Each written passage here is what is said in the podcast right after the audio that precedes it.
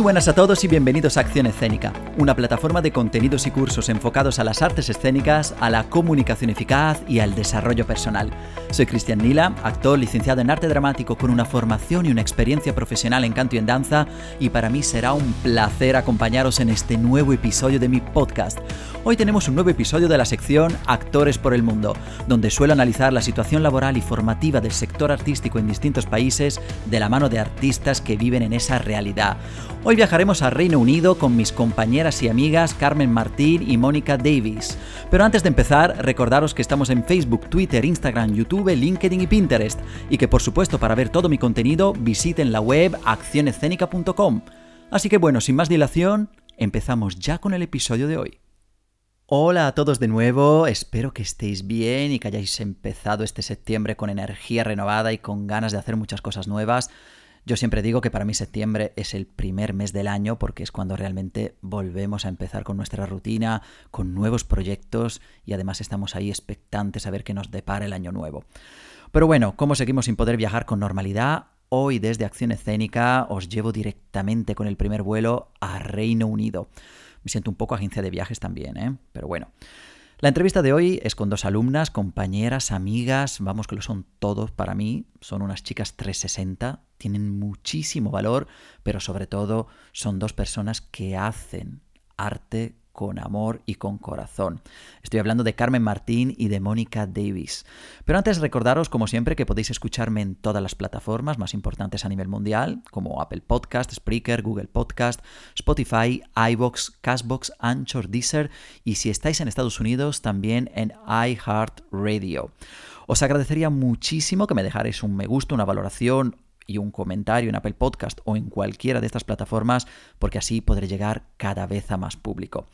Pero bueno, ahora sí, ladies and gentlemen, os dejo con la entrevista, espero que os guste y que aprendáis mucho. Allá va.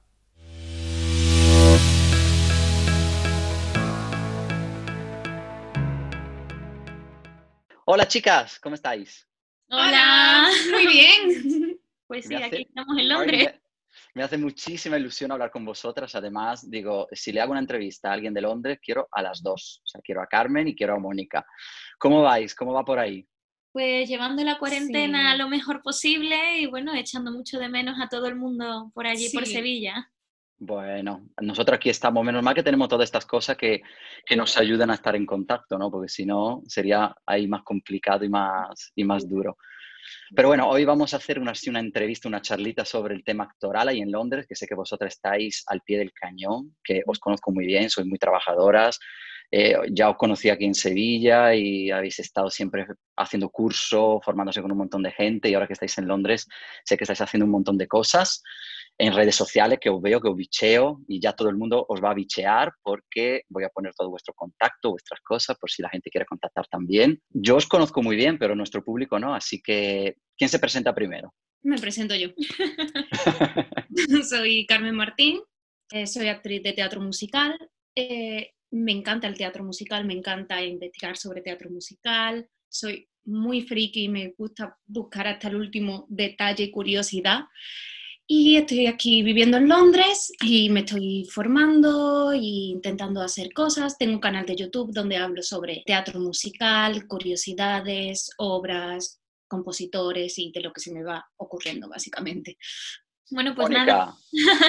Yo soy Mónica Davis y bueno, soy cantante aquí en Londres principalmente me he dedicado mucho tiempo tanto a, cantar como a ser actriz, pero aquí en Londres tengo varias bandas. Estamos llevando los proyectos adelante como se puede, sobre todo en esta época ahora mismo. Claro, que es más complicada, pero bueno, yo sé que sois muy currantes y que seguro que vais a seguir adelante porque al final los actores, las actrices, los artistas al final estamos acostumbrados a todo eso, así que ¿qué le vamos a hacer? sí. Oye, os hago una primera pregunta, a ver, ¿qué diferencia habéis encontrado vosotras, ya que lleváis un tiempo ya en Londres, creo que Mónica un poco más que Carmen, pero qué diferencia habéis visto a nivel actoral, a nivel artístico, en Londres, en Reino Unido y con, la, con España? ¿Cómo, ¿Cómo podéis hacer una comparación entre los dos países? Yo diría que la competencia aquí es enorme. Eso es lo principal.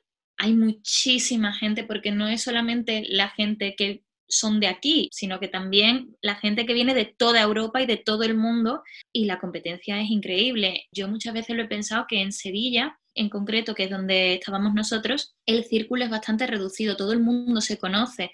Aquí también es muy fácil conocer a la gente, pero es un mundillo muchísimo más grande y, y la gente creo que suele sentirse más como un pez grande dentro de un laguito muy pequeño en Sevilla, mientras que cuando vienes aquí te sientes insignificante y te das cuenta de la cantidad de cosas que no sabes y que tienes que trabajar para, conseguir lo que quieres. Y aquí son muy minuciosos con todo, tienes que ser mm. perfecto. A lo mejor lo que en España te pueden pasar de decir, bueno, un error, una cosa que sabe que esta persona lo puede hacer de esta manera. Mm. Aquí, no, aquí es todo al detalle, la mínima nota, como desafines, semitonos, una cosita. ¿Habláis de casting o habláis también de clases? O sea, ¿en los castings son tan así rígidos o, también, por ejemplo, cuando estáis trabajando, cuando estáis estudiando? Yo creo que, sobre todo de casting, pero también en las clases te encuentras un nivel que no es normal y muchas veces, la mayoría de las veces los profesores también van mucho. Si es un buen profesor, te puedes encontrar aquí de todo, pero claro. si es un buen profesor, va al detalle, a la mínima, no te deja. Por mi experiencia he encontrado que aquí la enseñanza, por lo menos a lo que yo, a lo que yo he ido, es mucho más diferente, es un poco más generalizado, porque dan por hecho que tú tienes el nivel y que tú lo trabajas, mientras que en España a lo mejor van un poco más detrás de ti a la hora de ayudarte a enfocarte y demás. Puede ser que, porque aquí tienes más cosas a la mano a la hora de formarte y en España no tanto. Te dejan un poquito más a tu aire, ¿no? O sea, eres un poco más autónomo y, esperan que tú, como alumno, como una persona que quiere trabajar de esto, que te enfoques, que trabajes tú, ¿no? No te llevan de la manita. Yo empecé a dar clase con un profesor de canto nuevo y lo primero que me dijo fue, vale, dame tu carpeta de repertorio. Dan por hecho que tú tienes una carpeta de repertorio que llevas a clase y era la primera vez que me veía y yo era como, ¿vale? ¿Qué es? ¿Qué es? Pues mira, una cosa que yo insisto mucho también con mis alumnos, se lo digo, digo, todo lo que, todo lo que hagáis en clase, no lo tiréis, porque aquí hay como un concepto, aquí en España, que la gente va a clase, trabaja una canción, trabaja una escena, y bueno, no, se me olvida, luego ya ni la trabajo ni nada, y digo, aprovecha, ¿no? O sea, guárdala, sigue practicándola, porque nunca se sabe en un momento dado si, si eso lo vas a necesitar, ¿no? Si te llaman de un casting de hoy para mañana, ya tienes algo preparado. Esa es la idea. Y oye, y a nivel de formación, ¿hay algo reglado? ¿Existen escuelas regladas, como aquí en España las escuelas superiores de arte dramático? Aquí hay muchas escuelas, en Londres hay muchas escuelas muy buenas, donde la competición para entrar ya empieza, empieza con tu formación con una competición altísima, simplemente para entrar a estudiar. Podrían ser personas que están ya en musicales directamente. O sea que aquí la gente estudia para trabajar, pero allí la gente que ya está trabajando quiere entrar en una escuela para perfeccionarse, ¿no? Algo así. Sí, no, y son niños que a lo mejor empiezan a dar clases desde que tienen 11 años. Entonces, cuando tienen ya 18 para entrar en una, en una universidad, eh, tienen un nivel que puede tener un profesional de teatro musical en España. Claro, también aquí yo creo que se rigen mucho de las escuelas en las que hayas estudiado para entrar en las producciones si no has estudiado en una escuela, tienes que ser excepcional para que te dejen entrar. Y más que eso, que cuando estás ya en el último año de carrera, los productores, los agentes van a clases para ver quién cogen, a quién cogen. Entonces, desde el último año, la gente ya, sale, con ya sale con agentes y ya saben eso, a quién sitio. Claro, es que eso tiene sentido. Aquí en España, eh, las escuelas de arte dramático sí, están muy bien. Lo que pasa es que es verdad que aquí nadie pide jamás, y vosotros lo sabéis, nadie te pide si tú tienes licenciatura en arte dramático, si has hecho teatro musical, si tienes algo arreglado, ¿no? Es como, muéstrame lo que sabes hacer, pero da igual si lo has aprendido en tu casa o lo has aprendido, yo qué sé, en una escuela. Y luego, existen escuelas en Madrid que sí hacen representaciones para representantes, pero son escuelas privadas.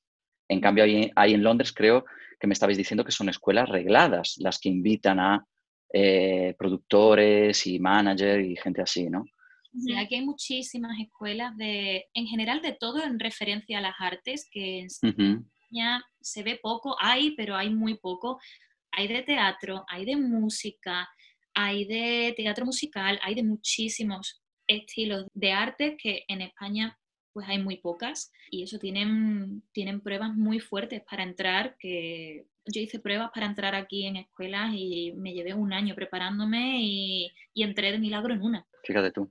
Bueno, ahora vosotros tenéis dos compañeros aquí de Sevilla, tenéis a, Juan Antonio y a Isa que también están ahí luchando y preparándose a ver si pueden entrar en alguna. Bueno, yo creo que una, que, que una sí, creo que Isa sí entró en una, me parece.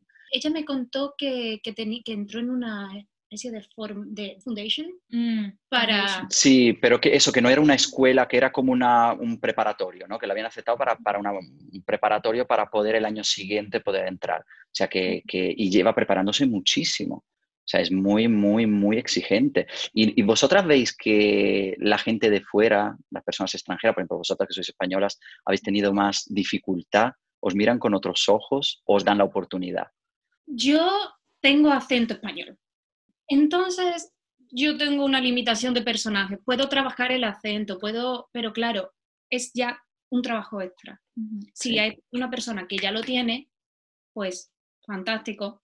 Aquí, como no sea para Aragón en Six, que es el único personaje en todo el western ahora mismo que tiene acento español, nada.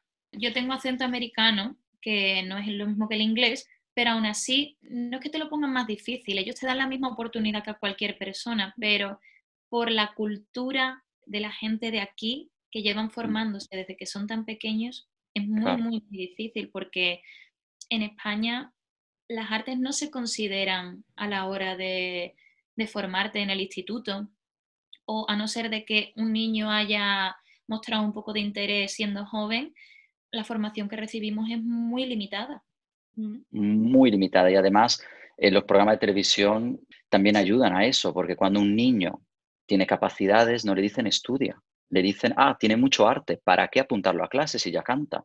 Claro. Entonces, claro, el concepto es totalmente distinto. allí me imagino. Preséntate a usted. Claro, que bien se le da, pues que se presente a tal. Claro, allí no. ¿Qué bien se le da? Lo metemos a estudiar. Claro, es que eso es lo que se debería de hacer. Aquí además no creo que existen escuelas donde los niños pueden empezar tan pequeños. De hecho, creo que el musical de Billy Elliot, aquí en, que se hizo, vamos, que se está haciendo en, Madrid, le ha costado muchísimo encontrar niños. Han tenido que formar a niños porque no había niños con ese nivel de baile tan pequeños. No, lo, no había, no había, era, era muy complicado. Y a nivel de asignaturas, ¿habéis visto que son asignaturas complejas, son bastante generales? Depende de la escuela, ¿sabes? ¿Sabéis si hay unas asignaturas así generales en todas las escuelas? Eso dependería de qué tipo de carrera te has metido. Yo, por ejemplo, yo estudié música, no incluía nada a nivel actoral y era todo bastante general. Tenías algunas asignaturas un poco más específicas, pero todo muy, muy general, muy pocas horas lectivas las pruebas de acceso eran muy altas, pero después el nivel que entraban no era tan alto, entonces quiera que no tenías que englobar mucho para que todo el mundo tuviera el mismo nivel. En teatro musical no te sabría decir exactamente las asignaturas que tienen, pero desde luego tienen asignaturas de teatro, tienen asignaturas de baile y tienen asignaturas de canto a niveles y pues diferentes. Yo de compañeros que están dentro de la carrera y demás, casi siempre son las mismas asignaturas, pero a lo mejor una está focalizada en técnica vocal, otro en repertorio, otro en esto. Entonces, intentan abarcar todo lo posible. Y una cosa que enseñan aquí es historia del teatro musical y que la gente sepa lo que está haciendo. Claro, análisis de escena y cosas así, que, que, muchas veces en teatro musical lo que es la historia, lo cómo empezó y demás, se olvida. Y es como, si vas a hacer un musical y no sabes cómo lo compusieron, hay una gran parte que te estás perdiendo. No, y sobre todo porque la composición es en teatro musical, y además lo hablé con, Alfonso Casado, que, está en otro podcast, la entrevista con él, cómo está compuesta la canción, tiene un sentido. Ya ahí te está dando muchísima información a nivel musical de cómo tienes que interpretarlo, de cómo tienes que, que cantarlo. Entonces, claro, si no tienes ningún conocimiento y simplemente cantas la canción porque te gusta o porque, bueno, al final te pierdes mucha información valiosa, ¿no? Para ponerla delante de la gente. Eso, eso me pareció muy interesante. Aquí, por ejemplo, en arte dramático sí se estudia historia del teatro, pero, por ejemplo, en la sección de teatro musical de la ESAT no se estudia historia del teatro musical, se sigue estudiando historia del teatro. Yo creo que aquí estamos todavía en una época de transición, ¿no?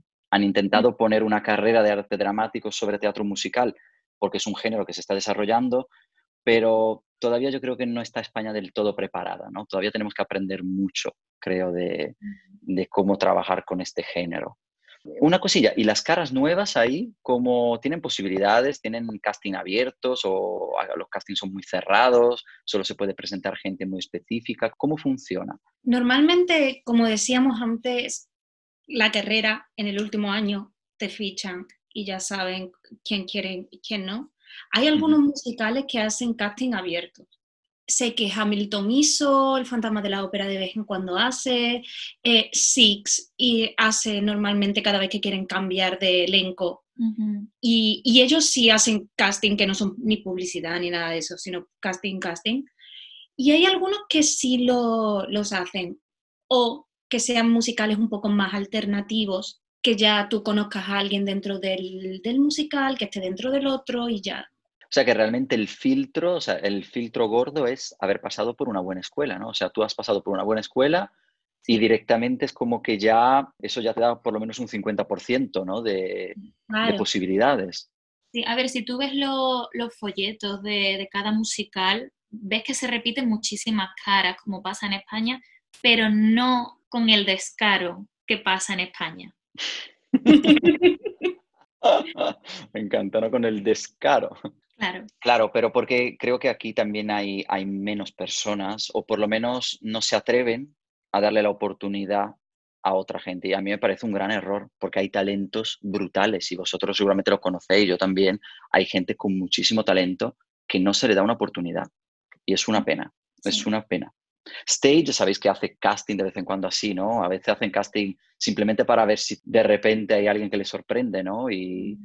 pero claro, sabemos que, al final en las mismas producciones son los cinco o seis los que siempre están, ¿no?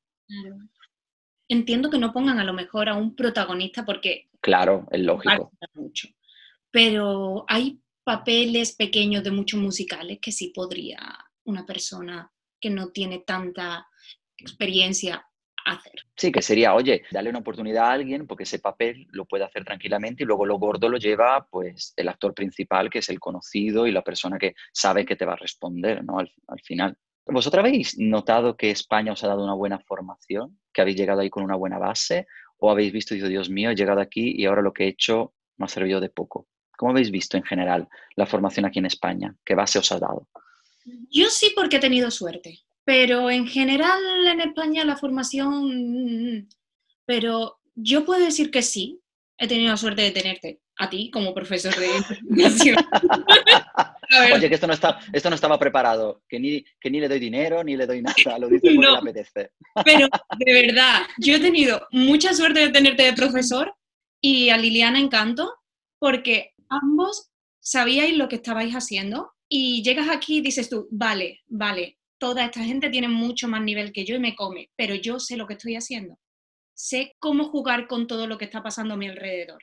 No llegar en plan diciendo, mm, no sé qué está pasando. Sí, yo, yo me he sentido igual. Yo, yo creo que he dado con ciertos profesores y, ciertas escuelas como la, la, de vosotros y otros profesores también que me han ayudado durante el camino, que me han formado mucho y yo he llegado aquí con un nivel bastante bueno, por lo menos en técnica vocal y a nivel actoral, yo me siento bastante, bastante satisfecha con el nivel que, con el que yo llegué aquí.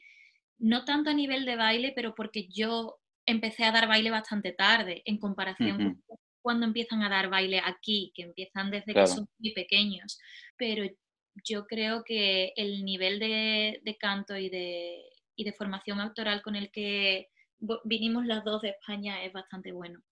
Sí, mm. y muchas veces con la formación en España yo siempre recomiendo, antes de meterte en escuelas, buscar a profesores, investigar, ver quién te funciona, quién no te funciona, qué preguntar sobre quién es un buen profesor, quién no es un buen profesor.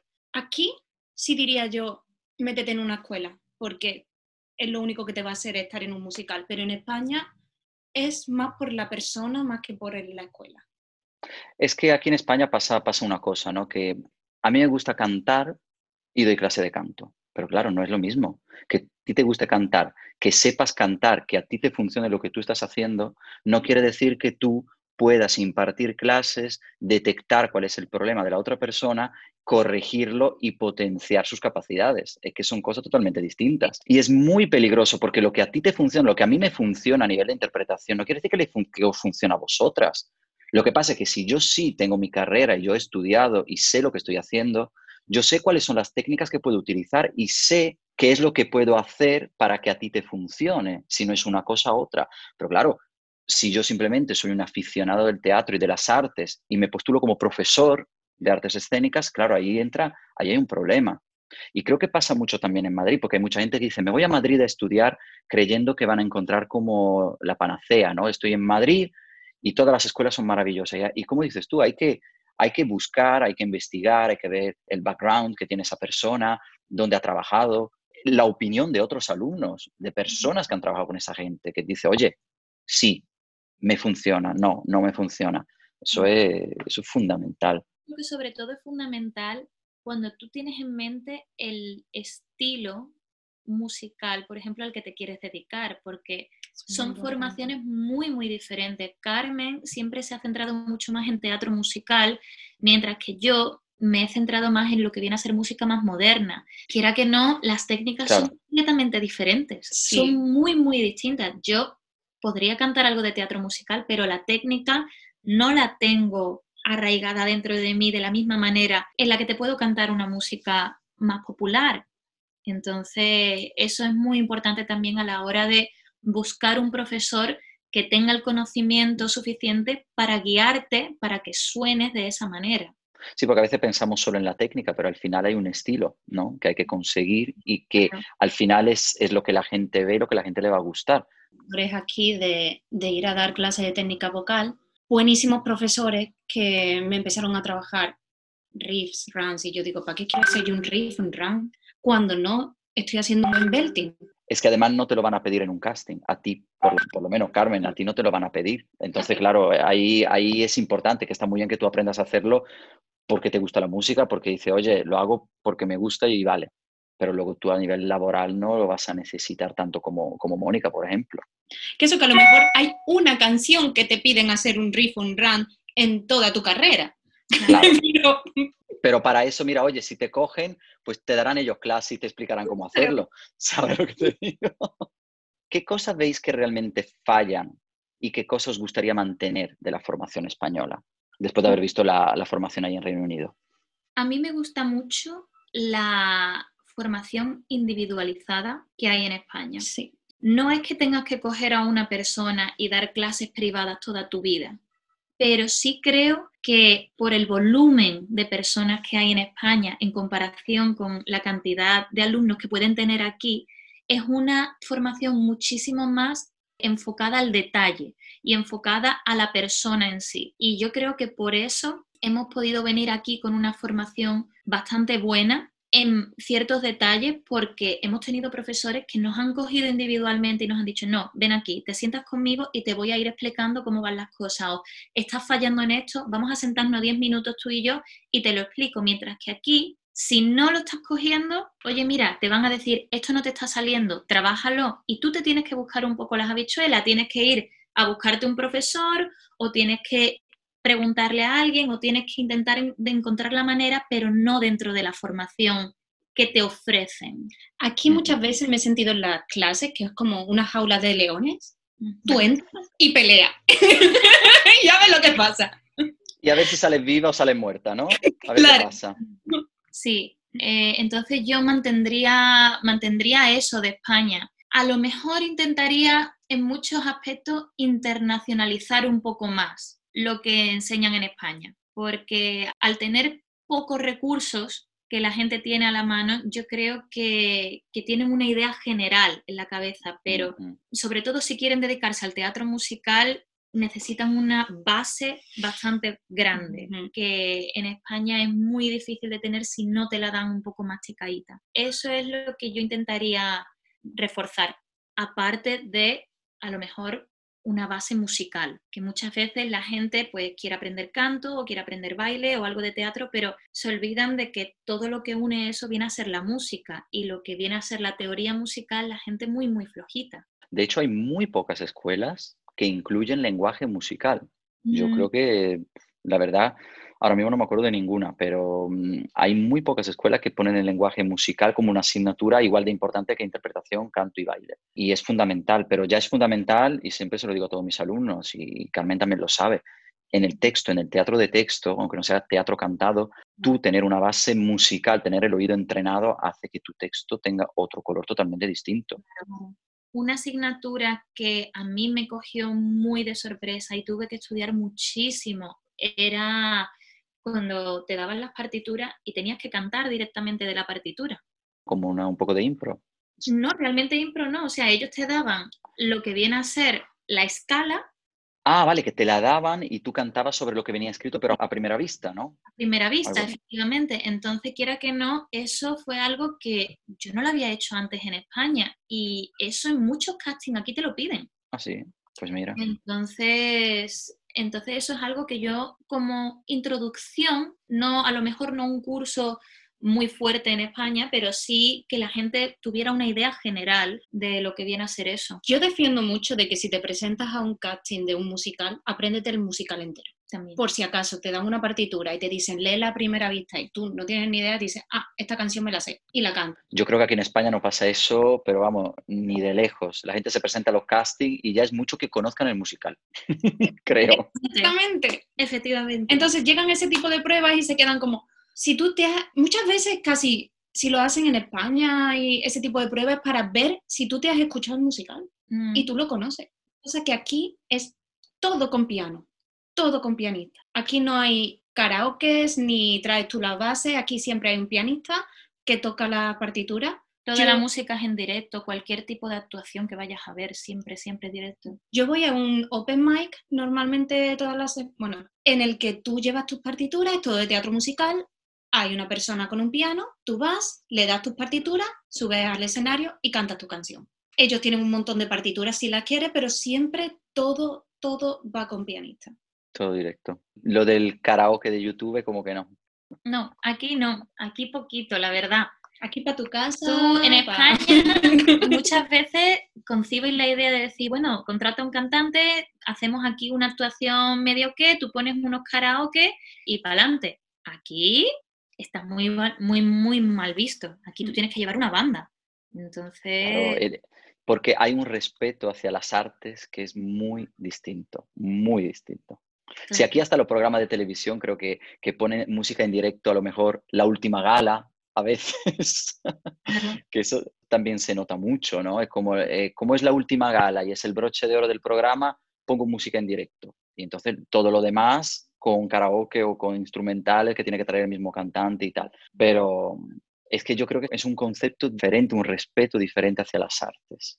Mm, quizá por, porque hay un desarrollo más grande, quizá porque llevan más tiempo, porque es otra cultura, que hay otro tipo de cultura. Está el flamenco en España, hay, otro, hay otros estilos musicales, entonces, no sé, ¿vosotras qué pensáis? ¿Viene un poco del tema de la cultura o quizá viene de que las artes no se valoran lo bastante? Yo creo que aquí viene de la competición, de decir, hay que estar haciendo una Practically perfect, ¿no? Hay que estar... Claro, es decir, ¿cómo te buscas tú la vida? Tráete tu pianista, porque ya es como, ah, que no tienes pianista, bueno, pues toda esta gente fuera. A ver cómo tú te lo buscas, cómo te buscas tú la vida para traérselo todo y decir, mira, esto, esto, esto y esto, masticadito. También creo yo que, que en parte tiene mucho que ver con lo que dices tú de allí de España, que en general la cultura se ve como entretenimiento, pero no, indispensable. Y hay poco respeto hacia las artes porque pasa mucho incluso entre propios amigos y familia que dices tú, oh, voy a hacer una actuación. Ah, bueno, a ver si me das una entrada gratis, ¿no? A ver si me mete. Y a lo mejor te cuesta dos euros entrar a ver la actuación. Entonces, ese concepto que no es que la gente vaya mal, ya simplemente cuando te hacen la pregunta, de, ah, ¿a qué te dedicas? Ah, soy cantante. Ah, bueno, pero ¿y aparte qué haces? Eso, eso ya dice mucho, porque eso aquí no pasa. Y te pagan, pero te pagan por eso. Y tú dices, no, si te parece. Es que hay un concepto que si tú eres artista es un hobby, es un pasatiempo, es, no es un trabajo. Y la diferencia es que fuera de España, ser artista, ser cantante, actor, es un trabajo. Sí. Y entonces tiene, se valora igual que aquí se valora un médico, un abogado, un periodista o, cualquier, otro, cualquier otro trabajo. Y oye, y a nivel de casting, de selección, de, por ejemplo, de actores y tal, ¿habéis visto diferencia a la hora de España? Por ejemplo, cómo se estructura un casting, eh, os llaman, hace casting grupales o individuales. ¿Es más o menos la misma dinámica o, habéis visto mucha diferencia?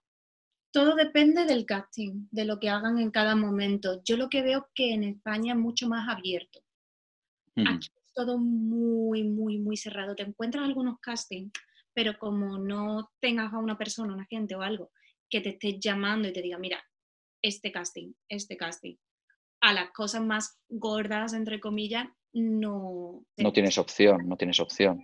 Pero la, estructura, como hacen el casting, bueno, Mónica antes dijo que en un casting te puede preguntar cantar así con una partitura a primera vista, por ejemplo. Mm. ¿Y habéis, habéis tenido alguna experiencia vosotros, a lo mejor, de algo que habéis dicho, uy, esto en España no te lo piden o, no te tratan así o no te hablan así. ¿Habéis visto más respeto, por ejemplo, hacia los artistas cuando van a los castings? ¿Os llaman después siempre o, como aquí en España que a veces directamente te dicen gracias, ya os llamaremos y no, vuelves a saber nada?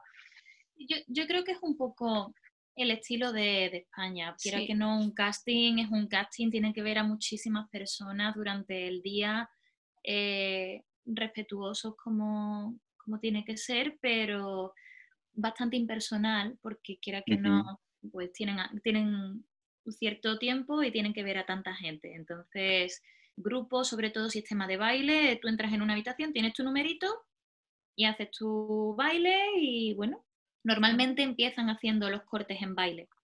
Aquí empiezan muchas veces haciendo los castings de baile y según si sabes bailar o no sabes bailar, te llaman o no te llaman pero como te digo, depende mucho del musical y de la compañía. En España creo que empiezan casi siempre por el canto.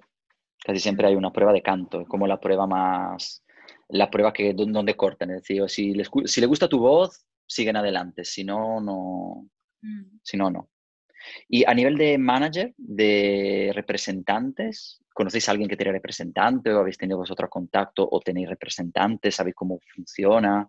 yo tengo varias amigas que tienen, que tienen representantes y demás. Una amiga especialmente, ella está siempre muy frustrada porque muchas veces no se mueven ellos mismos. Las llaman para cosas, ha salido en series como Doctor Who y cosas así, pero es como, sí, puedes tenerlo, pero es lo mismo, tienes que buscar un buen representante.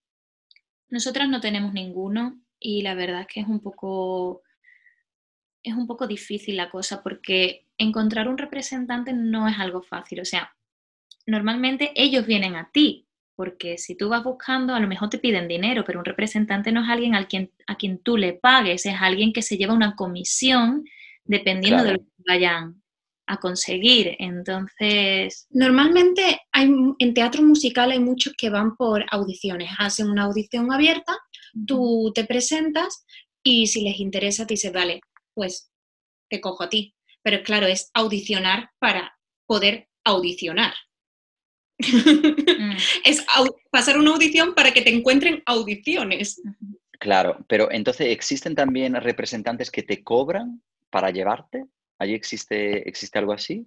Lo que está diciendo tú, Mónica, algo o no. Existir existen. Ahora, yo no me iría por ese camino porque no, no, no, porque entonces lo que están haciendo no es que quieran a alguien con talento, quieren a alguien que tenga dinero para pagarle un sueldo a ellos.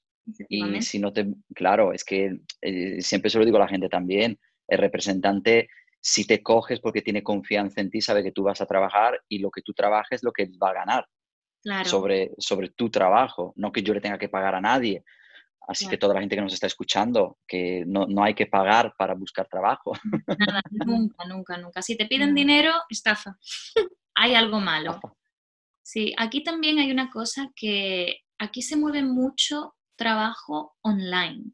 No, no de hacer trabajo de manera remota como nos hemos visto obligados ahora durante la cuarentena, sino que encuentras muchas ofertas de trabajo a través de páginas web donde ponen castings o incluso en Facebook. Hay muchísimos, muchísimos foros de músicos y, también puedes encontrar trabajo en, muchos foros de universidades de aquí de Londres de, relacionado con las artes, porque los propios estudiantes muchas veces necesitan a alguien que le cubra en alguna cosa o conocen a alguien que está mm, formando una banda o conocen a alguien que, tiene no sé qué evento y se, encuentran muchos trabajos a través de, plataformas online. Pero eso es música.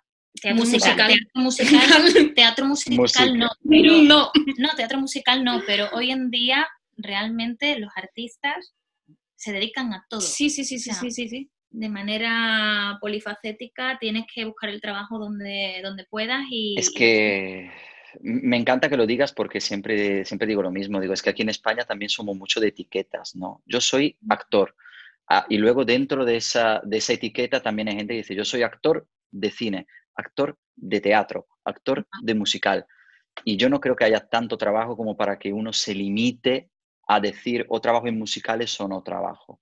No, no, no. Yo aquí he trabajado de corista, he trabajado con mis bandas, he trabajado de extra para películas, he trabajado en, muchísimas cosas, de profesora de música, es que he hecho de todo. todo. Mientras esté relacionado con lo que a mí me llena y me guste el trabajo, yo he hecho de todo, incluso modelo, cualquier cosa todo. Lo que, lo que sea. Y hay muchos trabajos, por ejemplo, que ya trabajos normales y corrientes, que valoran que seas artista, cosa que en España no pasa mucho. Por ejemplo, yo trabajo en Disney Store. Eres actor, cantante, lo que sea artístico, tienes el 70% ya ganado. Entran eh, en, la, en, las entrevistas, que es una audición totalmente, porque te ponen hasta a interpretar, hasta improvisar, y si eres actor, ya estás dentro, porque luego hay muchos eventos, cosas de animación dentro de la tienda que no quieren una persona que sea tímido o que se vaya a esconder y diga no quiero hacerlo. Y también muchos trabajos son bastante flexibles a la hora de, de horarios. Cuando saben que eres artista, por ejemplo, las actuaciones suelen ser por la tarde-noche pues a lo mejor te dan trabajo por las mañanas o si tienes una actuación te cambian el día y te lo ponen otro día. Son bastante flexibles con eso. Que entienden como que es algo, una oportunidad, algo necesario. Decir, vale, tienes un casting, no puedes venir este día, vale, te cambio a otro día. En España tienes un trabajo y le dices, mira, que este día tengo un casting y te dicen, pídete la ¿Eso qué es? Te dicen, ¿eso qué es? Claro. no saben ni lo que es. Eh, es una pena, pero ahí volvemos siempre a lo mismo. Es el respeto que hay hacia, hacia el tema de las artes. Por eso lo valoran tanto. ¿no? Dice, uy, tengo un artista ¿no? en, el trabajo. Pues es una, es una cosa que le llena, que le hace sentir importante también. Eso es, es, una pena porque aquí eso no, al revés. Es como que cuando eres artista aquí se ve como, ah, entonces eres poco formal, eres no sé qué, eh, me vas a faltar. Y, y, es una pena porque no es verdad. No es verdad, es como un concepto de artista que no sé, es como una... Es antiguo.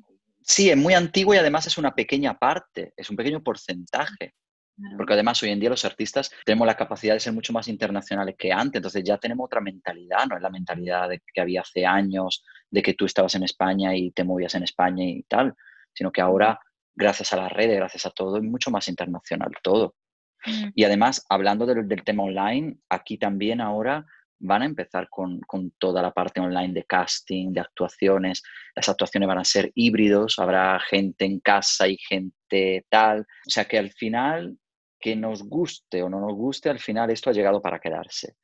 Y siempre digo que tenemos que acostumbrarnos. Hombre, el directo es el directo, porque, hombre, pero con todo lo que está pasando, creo que lo del online lo vamos a tener de aquí para largo. Uf, muchísimo, muchísimo. Muchísimo.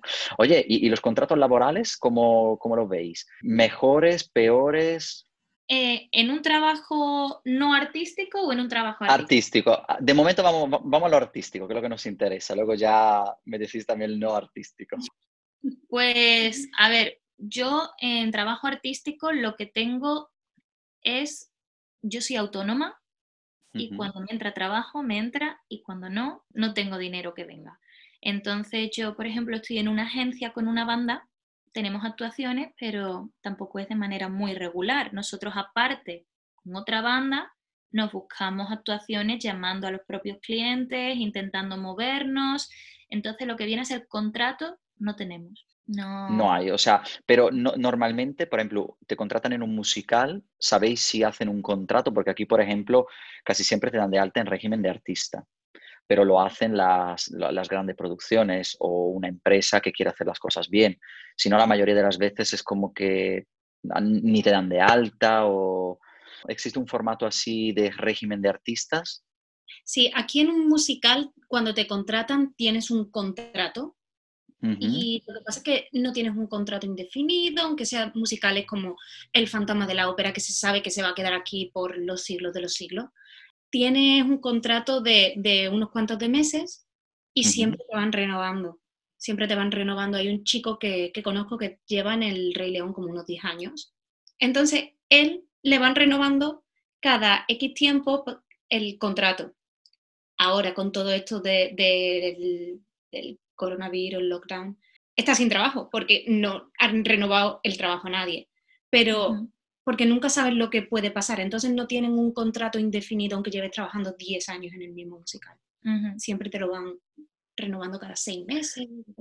También creo que porque hay mucha gente, yo creo que también le interesa que haya uno, una renovación de la plantilla a lo mejor, porque no sé si es lo normal. Lo que tú me cuentas de tu amigo 10 años en un musical no creo que sea tampoco lo normal, ¿no? Pero tampoco es el protagonista que no es la cara visible del musical, por lo tanto, tú dices, tampoco se van a acordar de él. Claro, porque también la gente envejece, oye, que 10 años, a ver, no, son muchos, pero se nota una persona si entra con 20 cuando tiene 30, ya puede ser hasta otro perfil. No, a lo mejor no tiene ni el mismo perfil. Va cambiando de personaje, nunca eh, Simba, el cover. Me sirve, estoy cobrando, estoy haciendo un musical que me gusta, es fácil, después, de 10 años ya es automático. Es que tener un contrato de 10 años aquí en España creo que es muy poca gente ha tenido, yo creo, han estado 10 años seguidos trabajando. Mm. Claro, muy poca. Los musicales en España, si están dos años, es un milagro.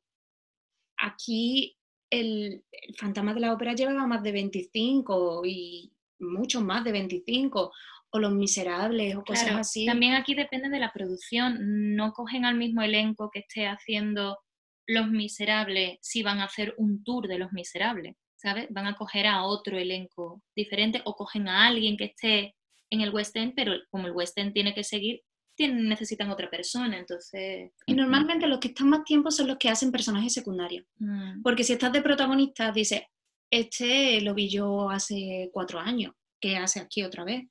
Le gusta a la gente que vaya cambiando, pero si es uno que está pasando por allí, que hace un papelito, pues nadie se va a acordar de la cara y no van a decir, oh, pues hace cuatro años vi a este hombre. Mm.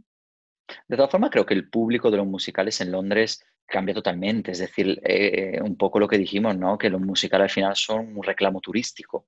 Porque londinenses que van a ver un musical, a no ser que sea un musical que se acaba de estrenar, que sea algo totalmente nuevo, pero ya en Londres ¿qué personas de Londres va a ver a lo mejor Los Miserables? Ya lo habrán visto muchas veces. Eso, mm. ese, espectáculo ya es para todos los turistas que llegan a Londres y que hay que ir a ver Los Miserables en el West End, porque es como algo... No diría yo que no hay, hay, hay muchos londinenses que van cada mes a ver Los Miserables, porque hay mucho ¿Sí? del teatro musical, de saberse el nombre de todos los Jean Valjean que han pasado por los, por los Miserables y ir cada mes a ver Los Miserables o El Fantasma. Aquí, como quien va al cine, la gente va al teatro y aunque lo hayan visto 1500 veces, la gente suele volver. Es un reclamo turístico grandísimo. Aquí la gente se gasta el dinero para ver musicales. Si les gustan los musicales, van. Sí, sí. Además encuentras de muchos precios diferentes, pero lo más barato que puedes encontrar a lo mejor son entre 15 y 25 y la gente se gasta el dinero porque aquí, a no ser que te vayas a las afueras, el cine te cuesta unos 12. Entonces, claro que te compensa más ver un espectáculo en directo o ver una película. Claro. Entonces, a ver, mm, sin menospreciar las películas, porque la gente sigue yendo al cine, pero suelen ir a ver espectáculos en directo. Hombre, claro. Bueno, porque además valoran mucho todo lo que es el directo, ¿no? Como habéis dicho antes. Sí, Entonces, sí, claro. claro. Y a nivel de sindicatos, ¿conocéis si hay un sindicato de actores, como aquí la Unión de Actores y Actrices, por ejemplo, en España?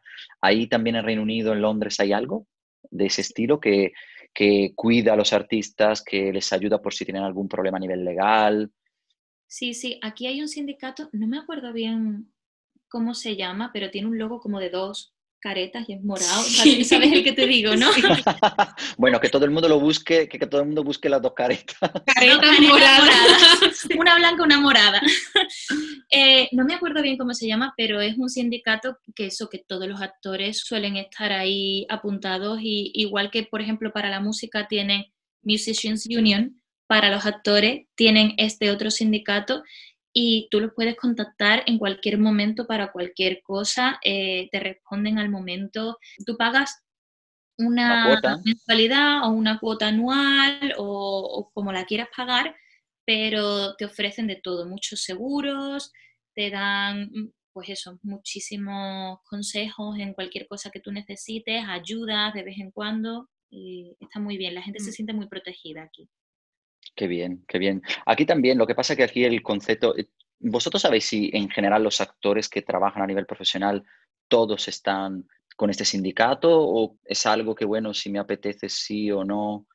¿O lo veis que todo el mundo automáticamente se apunta cuando trabaja? Raro, raro el que no esté. Sí, creo que se llama así. Raro, ¿no? Raro el que no esté, porque.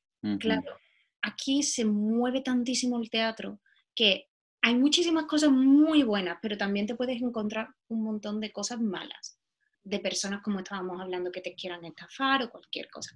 Entonces, aquí raro el que no esté, jugársela mucho. Sí. Si Sí, ya te sí. dedicas profesionalmente, si estás empezando y demás, normal que no esté. Pero si te dedicas profesionalmente, es muy raro. Sobre todo si eres estudiante, la cuota suele ser muy baja, porque en la de músicos, normalmente para lo- los adultos y demás, creo que te cuesta unos 200 al año, pero si eres estudiante, creo que te cuesta 20. Entonces, creo que pasa lo mismo con el de actores. merece la pena, ¿no? Aquí también, creo que aquí, bueno, aquí no hay descuento en ese sentido, pero es cierto que si vienes de arte dramático, si tienes un descuento a lo mejor en la matrícula, que hay una especie de matrícula o no sé cómo la llaman, pero que la inscripción, ¿no? La inscripción tiene un, un precio y luego tienes la mensualidad. Y aquí si tú vienes de arte dramático, ¿verdad que te hacen un descuento? Vosotras ya lleváis mucho, ¿cuánto lleváis ya? Porque, por ejemplo, Carmen, tú llevas ya cuántos años? En Londres, tres. Sí. Tres. Y, y, y Mónica, Cinco.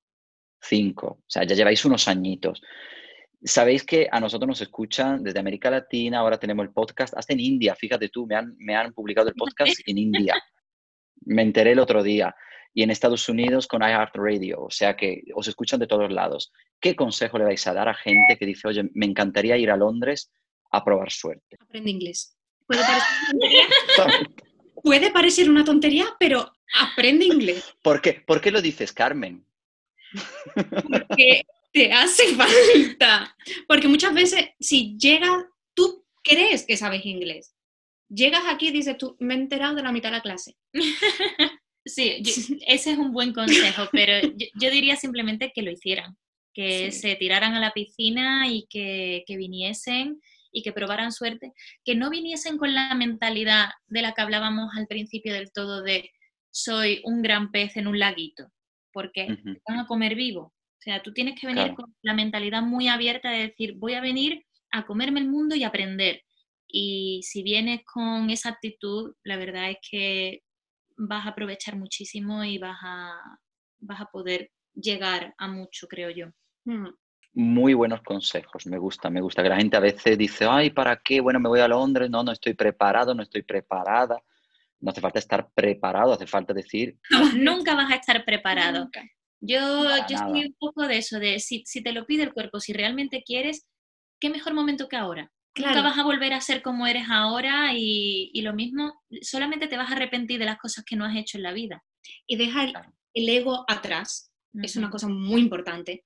Porque yo tengo, yo creo que cuando tú estás alrededor de gente que son mucho mejor que tú, Ujú, te terminas adaptando a esa gente. Claro. Sí. Si tú lo que quieres es actuar, que te miren, que estar encima de un escenario y que te vean, es que no, tiene, no, no va a tener nada de, de sentido que te vengas, porque va a haber gente muy buena que lo va a hacer mejor que tú. Mm. Deja el ego aparte, ven sabiendo que va a haber mucha gente mucho más buena que tú, intenta adaptarte Claro, a su nivel. con la mentalidad de aprender y de ser tu mejor versión. Mm. Qué bien, me encanta, me encantan los consejos. Oye, ahora sabemos que estamos viviendo una época complicada. El tema del coronavirus, ha habido muchos parones, ahí en Londres me imagino que será igual, los teatros cerrados. Eh, a nivel cultural, ¿cómo, qué, qué están haciendo los actores, los artistas, los cantantes para mantener la vida cultural en esta situación? ¿Trabajan online? ¿Estáis haciendo cosas online? ¿Hay conciertos? ¿Qué hacéis por ahí para mantener todo eso arriba? Hay muchos actores que están haciendo como masterclasses, hay en una página de YouTube, ayer descubrí que, hay, que está el, el director musical de Los Miserables haciendo un warm-up, un calentamiento vocal, la chica que, una chica de Six también haciendo calentamientos, hay actores que se dedican a hacer entrenamientos, clases de baile, entonces todo el mundo está intentando aportar un poco, sobre todo a formación, y a conciertos y, y cantar. Hay una organización que está vendiendo camisetas, eh, tazas para ayudar a recaudar fondos para, para las artes y la gente se está intentando mover un poco. Sí, todo el mundo se ha echado a las redes sociales y dan clases online, a veces pagando, a veces gratuitas, a veces hacen conciertos gratuitos, a veces hacen conciertos pagando, pero intentando mantener un poco la, la cultura viva. Vosotros también estáis haciendo cosillas, ¿no? En vuestras redes, que yo veo, veo Carmen con su... que Carmen es maravillosa porque la cámara la adora. La adora, la y yo adora. veo, uh, la adora, entonces yo veo que ella se- es que yo veo que se hace unas fotos, unos vídeos, unas cosas, así que, bueno, luego voy a poner todos vuestros contactos para que la gente os siga también. ¿Vosotras qué estáis haciendo? Yo me abrí un canal de YouTube porque es que a mí lo que me pasó es que yo estaba en casa y no estaba haciendo nada. Yo con eso no puedo. Ella no puede. Yo no puedo. y digo, pues voy a abrir un canal de YouTube hablando del teatro musical y así también aporto cosas, la gente puede utilizar los conocimientos que voy dando, yo me entretengo y así también se crea un poco de... También te formas tú. Me formo yo, porque claro, eh, yo me tengo que, que poner a investigar si quiero hablar de algo. Además es que no conozco a nadie tan friki de teatro musical como tú. Tú ahí, a lo mejor ahí en Londres habrás encontrado gente peor, pero, pero aquí en España y concretamente en Sevilla creo que no había nadie que tenía una cultura de espectáculo de teatro musical como tú, porque siempre te ha encantado y siempre has estado... O sea que tú tienes también muchas cosas que ofrecer y me pareció genial la idea del canal porque, oye, hay mucha gente que a lo mejor no habla inglés y tener una persona que habla español, que le hable de una temática que es muy anglosajón, el teatro musical, y, y además de todo lo que tú conoces de espectáculos y tal, me parece una idea maravillosa. Muchas gracias. Pues sí, pues sí, vamos, te lo digo de corazón. Oye, y Mónica, ¿y tú? Que también veo cosillas tuyas. Sí, bueno, yo de vez en cuando subo algunas covers, pero sobre todo estoy trabajando pues detrás de las cámaras con, con compañeros míos, eh, componiendo, escribiendo canciones, trabajando en proyectos para otra gente. Entonces, bueno, pues intentando eh, mantener ahí un poco la creatividad y bueno, intentando encontrar otras vías de, de trabajo y que, que estén detrás de las cámaras de, para ayudar un poquito a la industria. Muy bien. ¿Y, y, es- y tienes pensado grabar algún disco o hacer algo, algunos temas tuyos? Estás ahí en eso, ¿no? Sí, sí, sí, estábamos, de hecho, ahora mismo la cosa va mucho más lenta porque, claro, estábamos, empezamos a grabar mi banda y yo un disco antes de Navidad y lo estábamos terminando, pero claro, llegó marzo, la cuarentena, cada uno ha tirado para su país, eh, nos hemos quedado un poquito ahí estancados, entonces pues hemos dado unos pasitos para atrás y bueno, seguimos grabando y haciendo cosas, pero iremos soltando cositas poco a poco, más que el disco entero, porque claro, ahora mismo Hombre, eso claro. nos va a llevar mucho más tiempo para que nos podamos reunir otra vez. Pero Bueno. sí, tenemos un proyecto original, la banda se llama The Black Spines y, y bueno, estamos ahí trabajando en material original para poder sacarlo pronto. Merece mucho la pena. Pues, pues mm, como luego me vais a dar todos los contactos, yo lo voy a poner para que todo el mundo siga, no solo los vuestros personales, pero también de todas las cosas que estáis haciendo, canal de YouTube de Carmen, tu banda, o sea que, que merecéis que el mundo se escuche, de verdad. Y como hay mucha gente que esto lo escucha de todos lados, pues vamos, yo encantadísimo. Y ahora, como estamos llegando al final de la charla, que me da mucha pena, pero siempre voy a hacer la misma, ya, pero siempre voy a hacer la misma pregunta a todo el mundo, porque sabéis que Acción Escénica, además de, del tema de las artes escénicas como formación y como trabajo ¿no? de artista, también trabaja con las artes escénicas como un método de desarrollo personal. Entonces, eh, vosotras, ¿qué os han aportado las artes escénicas a vuestra vida personal? Que no nos han aportado. Tenemos otra entrevista, ¿no? Totalmente. A mí personalmente las artes han hecho que yo sea la persona que soy hoy. Totalmente. O sea, yo no podría ser yo sin expresarme a través del arte, a través de la música, a través de actuaciones, a través de, de cantar. Es una manera para mí de canalizar mis emociones, mis sentimientos. Yo soy, Carmen te lo puede decir, soy una persona un poco reservada en cuanto, en cuanto a mis sentimientos y mis pensamientos. Soy bastante políticamente correcta.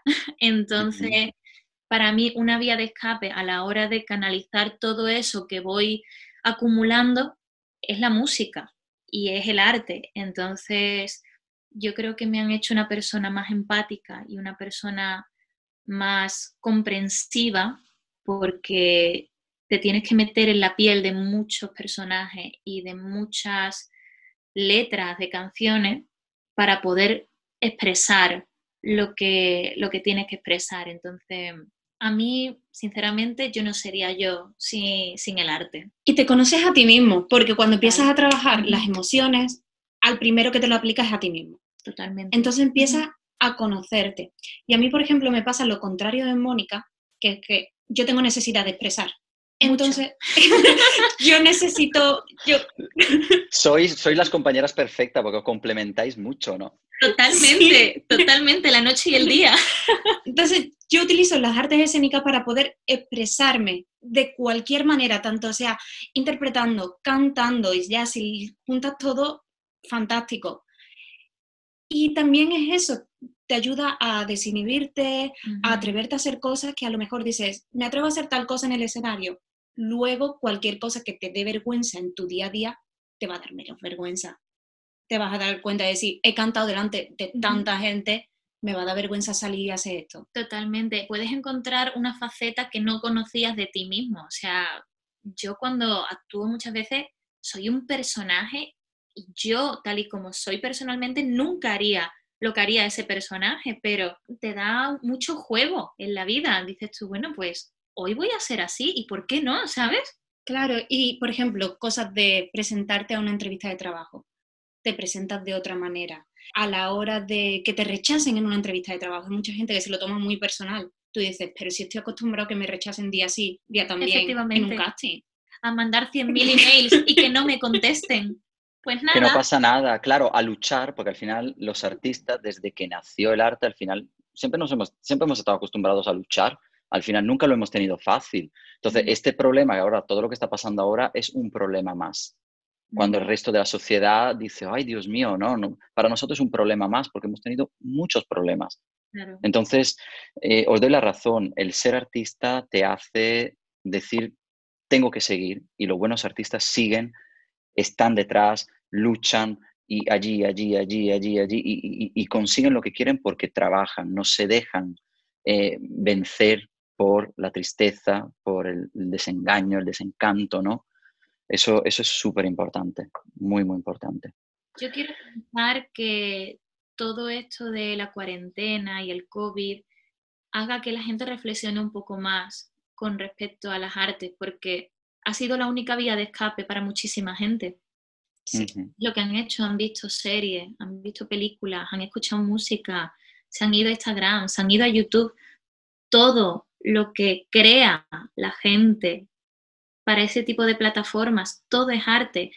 Y me gustaría pensar que esto ayuda un poco a cambiar la mente de, de las personas y que aprendan poco a poco con el tiempo a valorarlo un poco más sabe que lo que estoy viendo, que creo que la gente no es del todo consciente, es como que dan por hecho que existen las artes, pero no le dan el lugar. Porque mm, es cierto que nosotros, a gracias, es verdad que, por supuesto, un médico ha salvado vidas, una enfermera ha salvado vidas, pero toda la gente que estaba en, su cama, gracias a Netflix, gracias a, muchas plataformas, es que, oye, han podido entretenerse, han podido pasar un buen rato y eso también es curar a la gente. También es hacer que la gente no piense en algo difícil las 24 horas. Entonces, yo creo que ya desde arriba tenemos todo que concienciarnos de que las artes eh, no es solo entretenimiento, es una cura para el alma, para la gente. Por eso tienen, tenemos que valorarlas. Y espero que, la gente que escuche por lo menos este podcast lo, lo entienda y empiece a ver las artes de otra manera no solo como, ah, van a hacer un teatrito, van a hacer una cancioncita, sino todo lo que hay detrás. Eso es un poco también el objetivo de todo esto, ¿no? Dar visibilidad a personas como vosotras que, que, estáis luchando y trabajando fuera de vuestro país, igual que yo, para conseguir realmente lo que queremos, que no es fácil. Chicas, me ha encantado volver a veros, aunque sea por la pantalla. Me encantaría daros un abrazote así. Espero que sea muy pronto. Por favor, cuando vengáis a España, avisadme, ¿vale? Las dos, porque de verdad mm, tenemos un café pendiente ya más tranquilo. Me ha encantado. Muchísimas gracias por vuestra disponibilidad, por vuestra generosidad, porque esto le va a servir a mucha gente. Eso también es, lo importante. Que vuestra mm. experiencia, todo lo que habéis vivido, que hoy habéis contado, eso va a hacer que mucha gente diga, Jolín, pues entonces yo también. Y eso, haberle cambiado la vida a una persona ya bueno, para nosotros eso sería, eso sería bastante bonito. Esperamos que, esto haya podido ayudar a alguien, por lo menos. Antes no había posibilidad. Tú te querías ir a Londres, a cualquier país, y te ibas a la aventura, no sabías. Ahora te puedes meter en YouTube, ver una entrevista como esta, veros a vosotras, escuchar la opinión de dos personas que lo están viviendo desde hace años y decir, oye, me han dado consejos valiosos, me atrevo. ¿Sabes? Y que hemos cometido muchísimos errores. Claro. Oye. Y más que cometeremos. Claro, de decir. Claro, ¿quién no comete errores? Nadie. Aunque, aunque sepan, lo vamos a seguir cometiendo. Eso también forma parte del ser humano. Oye, que no somos perfectos. Aunque intentemos ser practically perfect, pero no lo somos. Chicas, un placer muy grande. Muchísimas gracias. Muchísimas gracias, a ti, Cristian. un beso muy fuerte. Un beso fuerte. Nos vemos pronto.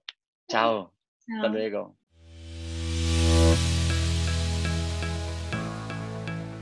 Bueno, hoy hemos viajado a Reino Unido de la mano de mis queridas Carmen Martín y Mónica Davis. Ha sido un viaje precioso, muy interesante. ¿Por qué no? También seguro, oye, que desde luego no había posibilidades de contagio por ningún lado. Espero que a todo el mundo le haya parecido interesante conocer la situación artística de Reino Unido, en este caso de Londres en particular, porque quién sabe, a lo mejor algún día vamos a necesitar desenvolvernos por ahí. Daros las gracias como siempre por haberme escuchado y recordad, podéis suscribiros a mi canal en todas las plataformas a nivel mundial, iBox, Spreaker, Apple Podcast, Spotify, YouTube, Google Podcast, Anchor y muchas más. Os recuerdo además que podéis dejarme una valoración o un comentario en Apple Podcast y en cualquiera de estas plataformas y que si tenéis alguna duda o si os apetece pues dejarme un feedback sobre mi contenido, también lo podéis hacer mandándome un mensaje o chateando en directo conmigo en la web accionescénica.com. Si os ha gustado este podcast y mi canal en general, por supuesto no dudéis en compartirlo en vuestras redes sociales para que todo el mundo pueda aprender conmigo y así poco a poco crear una verdadera comunidad, la comunidad de acción escénica. Nos vemos en el próximo episodio, aquí un servidor se despide, muchas gracias y como siempre recordad a expresar y a transmitir que es vida. Un abrazo a todos.